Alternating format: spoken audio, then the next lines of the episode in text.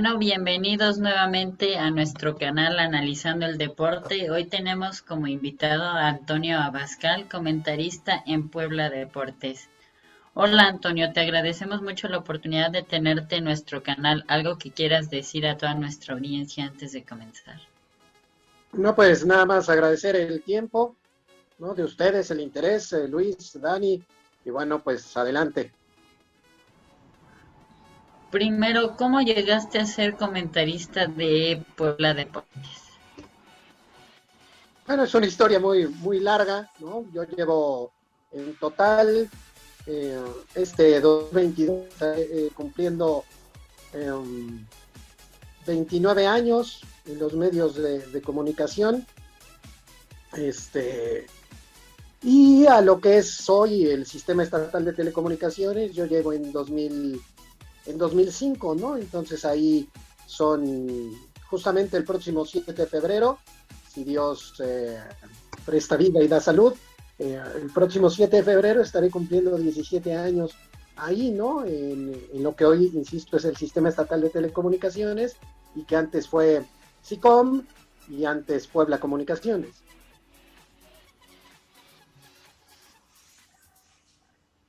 Muy interesante. Bueno, siguiente pregunta, Daniel, algo que le quieras preguntar.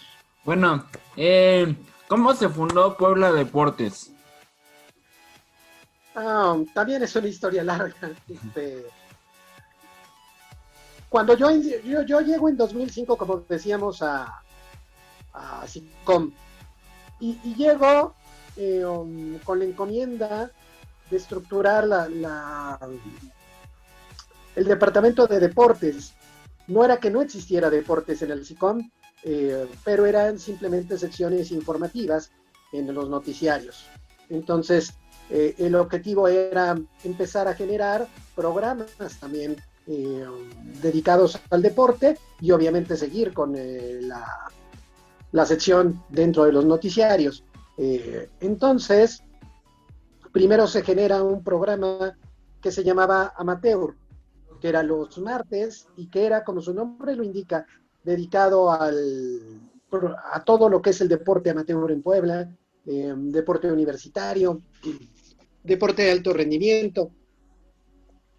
Y las secciones informativas, ahí entraba el Puebla, entraba Pericos, entraba Lobos WAP, eh, todo lo profesional.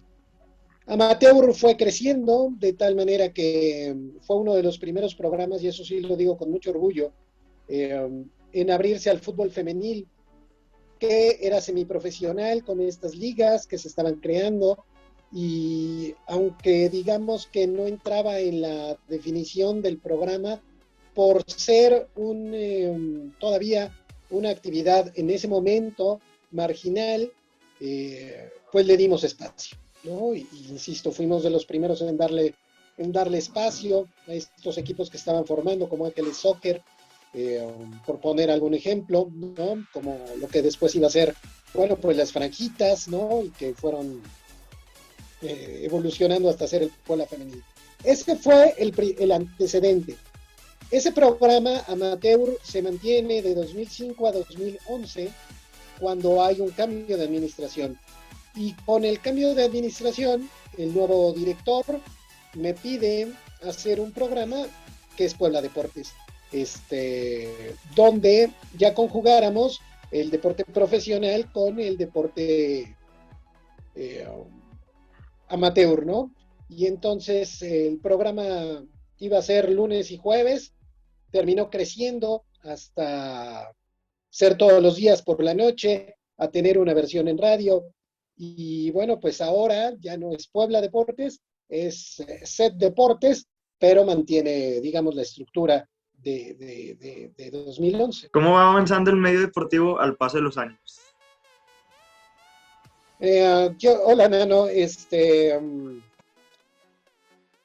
es buena pregunta porque finalmente eh, un programa deportivo se nutre de información, ¿no? En eso va ligado a noticias, ¿no? Las eh, noticias es un ente vivo, por así decirlo. ¿No? Tú puedes tener cierta preparación, cierta idea puedes tener ciertas notas también que, quieres cubrir, pero hay una parte, vamos a decir, de azar, ¿no? Eh, es decir, si ahorita el volcán empieza un proceso eruptivo, pues todos los medios van a tener que voltear al volcán, ¿no? Eso a lo mejor no es algo que esté preparado, ¿no? Eh, un, temblor, ¿no? Un incendio, alguna cuestión así. Eh, deportes, obviamente no estamos hablando de que, de que se pone en juego la vida, pero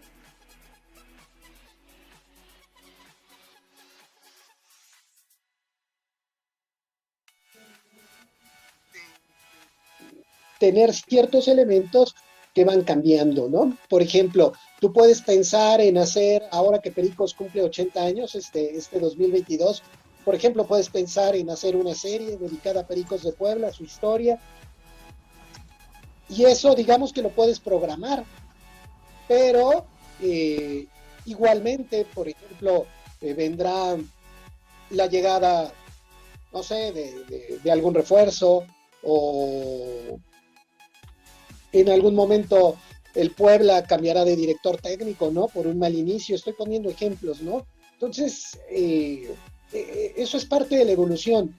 Eh, entender que, que, los deportes, o sea, que el programa deportivo que se nutre de información, también es un ente vivo y que entonces va a haber información, incluso tú ya puedes tener la escaleta del programa y va a haber información que surja en ese, en ese determinado momento. Y, uno tiene que ser capaz de eh, entender esos momentos y de cambiar la escaleta prácticamente al momento para poderle dar al público el servicio en cuanto al apartado informativo, ¿no? O sea, la, la, mejor información posible en el momento adecuado, ¿no? Entonces, yo como defino, ya para resumir tu pregunta, como un ente vivo que va cambiando ¿no? Y que va cambiando de acuerdo a la información que se tenga.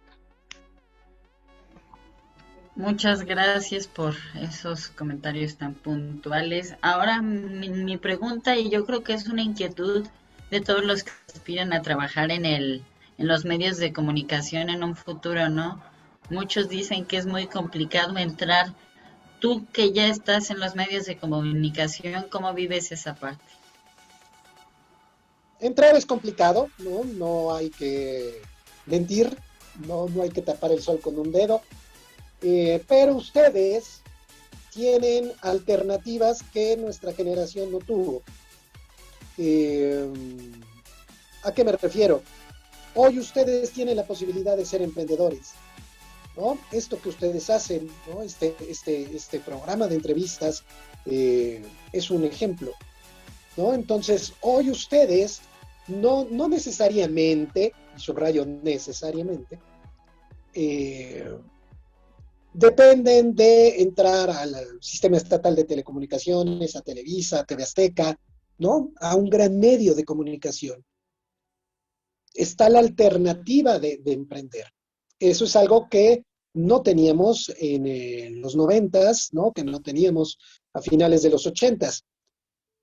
Ahora, si el interés es entrar, la recomendación sería, eh, y aquí sí no solamente al área de deporte, sino en general, ¿no? Cualquier área de la comunicación, que desde tan jóvenes como son ustedes, empiecen a buscar alternativas, ¿no? Empiecen a tocar puertas, ¿no? Algunas se les habrá, ¿no? Muchas veces les dirán que no, pero eh, habrá alguna que se abrirá. Tal vez tengan que picar piedra o quítenle el tal vez, tendrán que picar piedra, ¿no? Eh, tendrán que estar dispuestos a, digamos, entender una dinámica en el sentido de que a lo mejor no les van a pagar, pero van a aprender y van a estar ahí. La realidad es que muchas veces ya los medios de comunicación prefieren, cuando se abre alguna posibilidad de contratación, apostar por la gente que ha estado y que ya conoce el, eh, el ritmo, el sistema de ese medio a uno que a lo mejor está saliendo de la carrera ya con título, pero que le tienes que explicar el sistema del canal, ¿no? Entonces, eh, yo creo, la recomendación es esa, ¿no? Tocar puertas desde el principio, eh, aprovechar la juventud en el sentido de que a lo mejor pueden empatar estudios con, el trabajo y entonces eh, ir sumando, ir sumando experiencia. Bueno, ¿cómo supiste que tu vocación es la comunicación? fue un proceso, un proceso de uh, aprendizaje y de entenderme, por un lado, y donde los deportes fueron fundamentales, ¿no? Eh, a mí siempre me gustaron los deportes, yo veía muchos deportes y los veía con mi papá los fines de semana, ¿no? Eh, sobre todo fútbol, béisbol. Eh, el fútbol americano sí no fue, digamos que fue un gusto adquirido de un servidor, no por parte de mi papá, eh, pero lo veía. Y después mi papá veía el americano también por mí, ¿no? Entonces, este, veíamos los programas deportivos, Deporte B, Acción, um, y después en la noche había un programa aquí en Puebla, eh, La Peña Deportiva, y me iba a escucharlo con mi papá. Entonces todo el fin de semana, sobre todo los domingos, era deportes.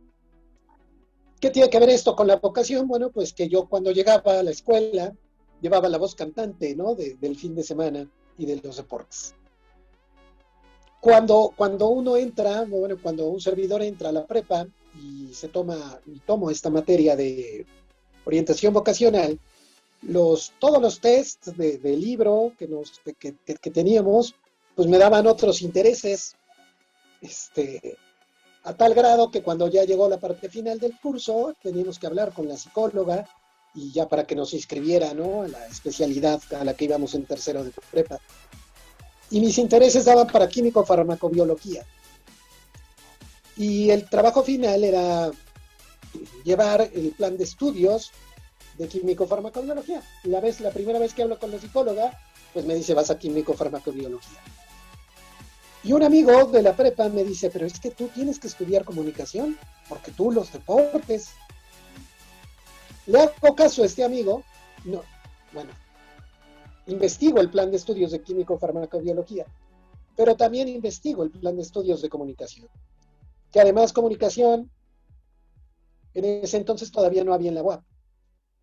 Y entonces, pues las alternativas eran la Ibero, la UPAEP, eh, la UDLA. Yo, yo busco los planes de estudio de la UPAEP y de la UDLA. Eh, y cuando veo los planes de estudio, me encantan los de comunicación. Entonces ahí, ahí decido, regreso con la psicóloga, y, le digo, ¿sabe qué? Pues aquí está lo que me pidió, esto es lo de químico farmacobiología, pero no, no, no, aquí le traigo esto. No, pero es que tus intereses. Le terminé diciendo, mire, pues si la usted ya hizo su chamba, con todo respeto, si la riego, la riego yo, es mi vida. Eh, hicimos una especie de apuesta, porque la escuela donde yo estudié, que era Pereira, eh, participaba en estos simulacros de Naciones Unidas y venía uno y yo iba a participar. Y le dije, mire, si yo veo que me pongo muy nervioso, que, no me va bien, vengo con la cola entre las patas y le digo, o sea, que cámbiame a químico farmacobiología, ¿no? A la especialidad química. Pero si yo veo bien, o sea, si yo veo que me va bien, no voy a regresar aquí. Oye, inscríbame usted a, a Humanidades para tercero de prepa. Y así sucedió y pues fue una muy buena decisión. La verdad no creo que se arrepiente de haber tomado esa decisión, de haber, de haber elegido la carrera de comunicación. No, no, yo he sido muy feliz, ¿no? La verdad es que he sido muy feliz. Eh, me apasiona la comunicación, me apasiona el periodismo, me siguen apasionando los deportes. Yo siempre he dicho que, soy un afortunado porque he podido ligar. Eh, esta, esta pasión que fui descubriendo año con año, desde muy chico, por esta historia con mi papá, eh, pero además que después pude conjugarla con una pasión que también había ido descubriendo, porque mi papá compraba el periódico eh, todos los días, pero que cuando entro a la universidad termino de, entender, ¿no? Que es la labor periodística. Entonces yo siempre me he considerado un afortunado porque puedo ligar mis dos pasiones, digamos, profesionales, que son los deportes y el periodismo. Esto me sigue apasionando y este y pues yo siempre he dicho además que me divierto mucho haciendo lo que hago. Bueno, ¿y qué sigue en la vida de Antonio Abascal? Pues sigue eh, un año importante para el canal, donde tenemos eh, varios planes. Habrá que seguir consolidando lo que es Set Deportes, tanto en radio como, en televisión. Habrá que seguir eh, tratando de aumentar la oferta ¿no? de lo que es la barra programática de deportes. Eso, eh, con respecto al canal, hay otros planes que, bueno, pues tienen que ver también con esto que les decía, ¿no? Al principio del, emprendimiento. Eh, entonces, bueno, pero eso ya, ya será un poco, un poco más adelante, ¿no? Eh, por el momento, también, ¿no? En estos momentos donde bueno, pues hay también una, circunstancia muy complicada económicamente y de, falta de empleo. Bueno, pues la verdad es que, insisto, ya son 17 años, casi 17 años en el, canal y ese es mi centro, ¿no? Eh, lo que se pueda hacer para seguir contribuyendo a que, a que SET Deportes eh, sea competitivo, ¿no? Ese, ese yo creo que, que es el principal argumento que un servidor puede, puede ofrecer, ¿no? Eh, el público es el que decide y está bien, eh, pero finalmente hoy el sistema estatal de telecomunicaciones en deportes es una alternativa. Eso, eso sí me queda muy claro, ¿no? Eh, y puede competir, ¿no? Más allá de, de situaciones, de características de cada uno de los canales, incluso de presupuestos, hoy el canal puede competir en deportes. Bueno, ¿cuáles son tus mayores obstáculos como comentarista deportivo? Pues yo creo que obstáculos tienen que ver, por ejemplo, ¿no? con eh, em, las propias eh, características del canal donde trabajas, ¿no? O sea, es un canal de gobierno donde, bueno, pues hay un presupuesto y donde, bueno, pues eso complica, ¿no? En, algunas circunstancias, ¿no? Ejemplo, y, no es una crítica, ¿no? Hay que saber lidiar con eso, hay que saber cambiar eh, la manera, ¿no? Hay que identificar una personalidad para el programa para no eh, depender de, situaciones que eh, tal vez no podamos conseguir, ¿no? Por ejemplo, derechos de transmisión en torno a, bueno, este año es año mundialista, ¿no? Bueno, pues conseguir los derechos del mundial es algo que se sale de presupuesto. Bueno, pues habrá que ver, y ese es uno de los retos que va ligados a la otra pregunta, habrá que ver cómo podemos hablar del mundial de fútbol sin tener los derechos de, transmisión o de retransmisión, ¿no? ¿Hay alternativas? Sí, sí hay alternativas. Eh, y entonces ese, ese puede ser un obstáculo que se convierte también en un reto, ¿no? Depende cómo, cómo lo veas, ¿no? Yo creo que ese es el principal, o sea, entender que este, este lugar donde, donde hoy estoy eh, tiene ciertas características, insisto, de las cuales eh, pues puede complicar en algún momento dado el hecho de no tener eh, ciertos derechos de transmisión, pero siempre hay formas, siempre hay maneras, ¿no? Incluso eso te lleva a tratar de generar, insisto, una personalidad distinta a la de los otros programas.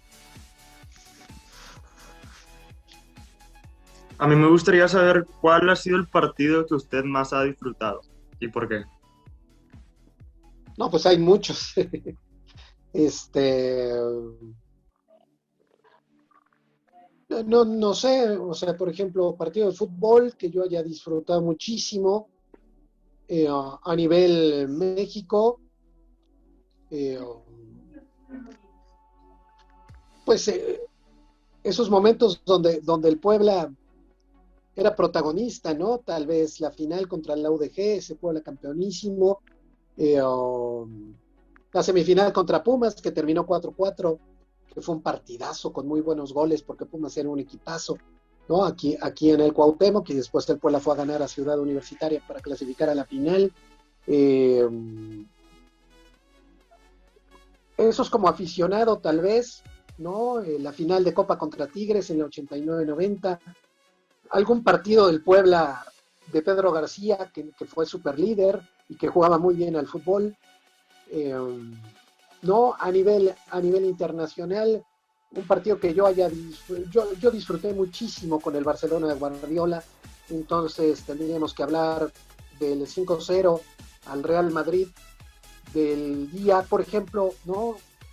El día en que el Barcelona se corona campeón de clubes, goleando al Santos de, Brasil, todavía con Neymar. Eh, fue, la verdad, fue una exhibición del Barcelona. Fue, yo, me acuerdo que me paré porque el partido era en, en Japón el partido debió haber sido a las 5 de la mañana y, que fue una de las desmañanadas más, más este, gozosas por, la manera en que, en que ese Barcelona jugaba al fútbol, ¿no? Claro, ya que hablamos de desmañanadas gloriosas, bueno, ya acabamos de vivir los Juegos Olímpicos también el año pasado, ¿no? Algunos momentos inolvidables normalmente pasan en esos transcursos, ¿no? Del día. Bueno, una pregunta que tenía es, la voz es un aspecto fundamental en los comentaristas deportivos. ¿Cómo entrenar la voz para que esto no te termine afectando o se vaya cansando poco a poco? Eh, sí, sí es fundamental y sí es importante hacer ejercicios, ¿no? Eh, este de lápiz, por ejemplo, ¿no? Eh, ponértelo en la, en la lengua, ¿no? Y empezar a hablar. Eh, yo creo que ustedes que están jóvenes también es fundamental que, por ejemplo, ahora que, que, tenemos todas estas herramientas, que se atrevan a grabarse narrando un partido de fútbol, ¿no? Así, tal cual, ¿no? Le, le ponen mood a la narración original y ustedes se ponen a grabar y después van a escuchar eh, el chiste es escucharse y van a ver que repiten muchas palabras, que tienen muletillas, pero es un ejercicio muy interesante que permite ir mejorando ¿no? en, lo que, en lo que uno está. Eh, ahora bien, si bien es importante todo esto y la voz, yo creo que es fundamental también eh, que el periodista deportivo se prepare y que, y que no solamente se refiere a la preparación de saber quién juega, ¿no? De cómo llegan los equipos al partido eh, y cosas por el estilo. Eh, esa, es una preparación, digamos, natural, sino que tenga una preparación mucho más allá, ¿no? Una preparación eh, cultural, una preparación que le permita ¿no? manejar contextos y explicar situaciones. El deporte es una vía también para explicar contextos sociales. ¿no? Hablabas hace rato de Juegos Olímpicos. Bueno, ¿por qué eh, Rusia tenía que escuchar a Tchaikovsky, ¿no? Es cuando ganaba medallas. ¿O quién fue Tchaikovsky, ¿no?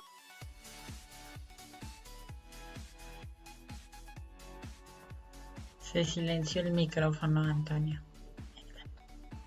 Tema del crecimiento del deporte femenil, ¿no? Para no caer en estos hechos deleznables, ¿no? Que, son eh, hacer menos, al, por ejemplo, al deporte femenil, o hacer menos a las atletas, o eh, caer en situaciones eh, de, de, lugares comunes que nada ayudan. Yo creo que un error, o sea, hoy tenemos muchas herramientas, las redes sociales son eso, herramientas, herramientas muy poderosas, que no hemos sabido utilizar. Y no me refiero a un tema generacional, me refiero a que en lugar de acercarnos y de poder explicar estos contextos, nos están separando porque cada vez somos más radicales. Eso me parece que eh, debemos cambiar, ¿no? Eh, desde, desde el trabajo, y una de las formas es desde el trabajo en los medios de comunicación, explicando contextos. Y para explicar contextos se necesita una, una mayor preparación. Así que sí es importante educar la voz, pero yo creo que todavía es fundamental tener una, eh, es mayormente importante tener una preparación periodística, una preparación eh, cultural mucho más eh, importante. Eh, alargándome un poquito, hace unos días yo no participo en esas transmisiones, pero eh, había muchas, bueno, había una crítica a, a, un comentarista aquí en Puebla porque gritó el gol del América, ¿no? A los segundos de haber empezado. Decían, ¿pero por qué? Porque, a ver, el hecho de que el público le vaya al Puebla, en este caso, es una decisión del público. Pero el comentarista está ofreciendo un servicio. Y ese servicio lo están escuchando desde aficionados del Puebla hasta aficionados al América, o algunos que nivelan el entierro. La mayor emoción del fútbol es un gol. Por lo tanto, el gol se tiene que cantar. ¿No? Lo haya notado quien lo haya notado. O sea, yo cuando estoy en una transmisión, no soy el aficionado al Puebla, ¿no? Soy un periodista. Pero eso, o sea, en redes sociales era, ¿por qué cantó el gol? Nada más debió haber dicho gol del América. Y eso lo vemos, es un mal ejemplo que lo vemos hasta en televisión nacional. Le meten gol a México y gol, gol de Canadá. ¿Por qué? ¿No? Entonces, con este ejemplo muy simple, quiero hacer énfasis en que hay tendencias que nada están ayudando a que entendamos, uno, mejor el deporte y dos, entendamos en general contextos, contextos sociales que pueden ser explicados a partir de una transmisión, una transmisión deportiva. ¿no? Otro, otro ejemplo, hace 20 años, eh, había programas deportivos muy buenos de análisis, por ejemplo, otra vez ligados al Mundial, donde tú escuchabas a los analistas y terminabas aprendiendo de fútbol. Hoy, con todo respeto, bueno, pues las transmisiones están llenas de chistes, de doble sentido, que a lo mejor sí te hacen reír, pero que nada contribuyen a que entiendas cómo se juega este juego, valga la redundancia.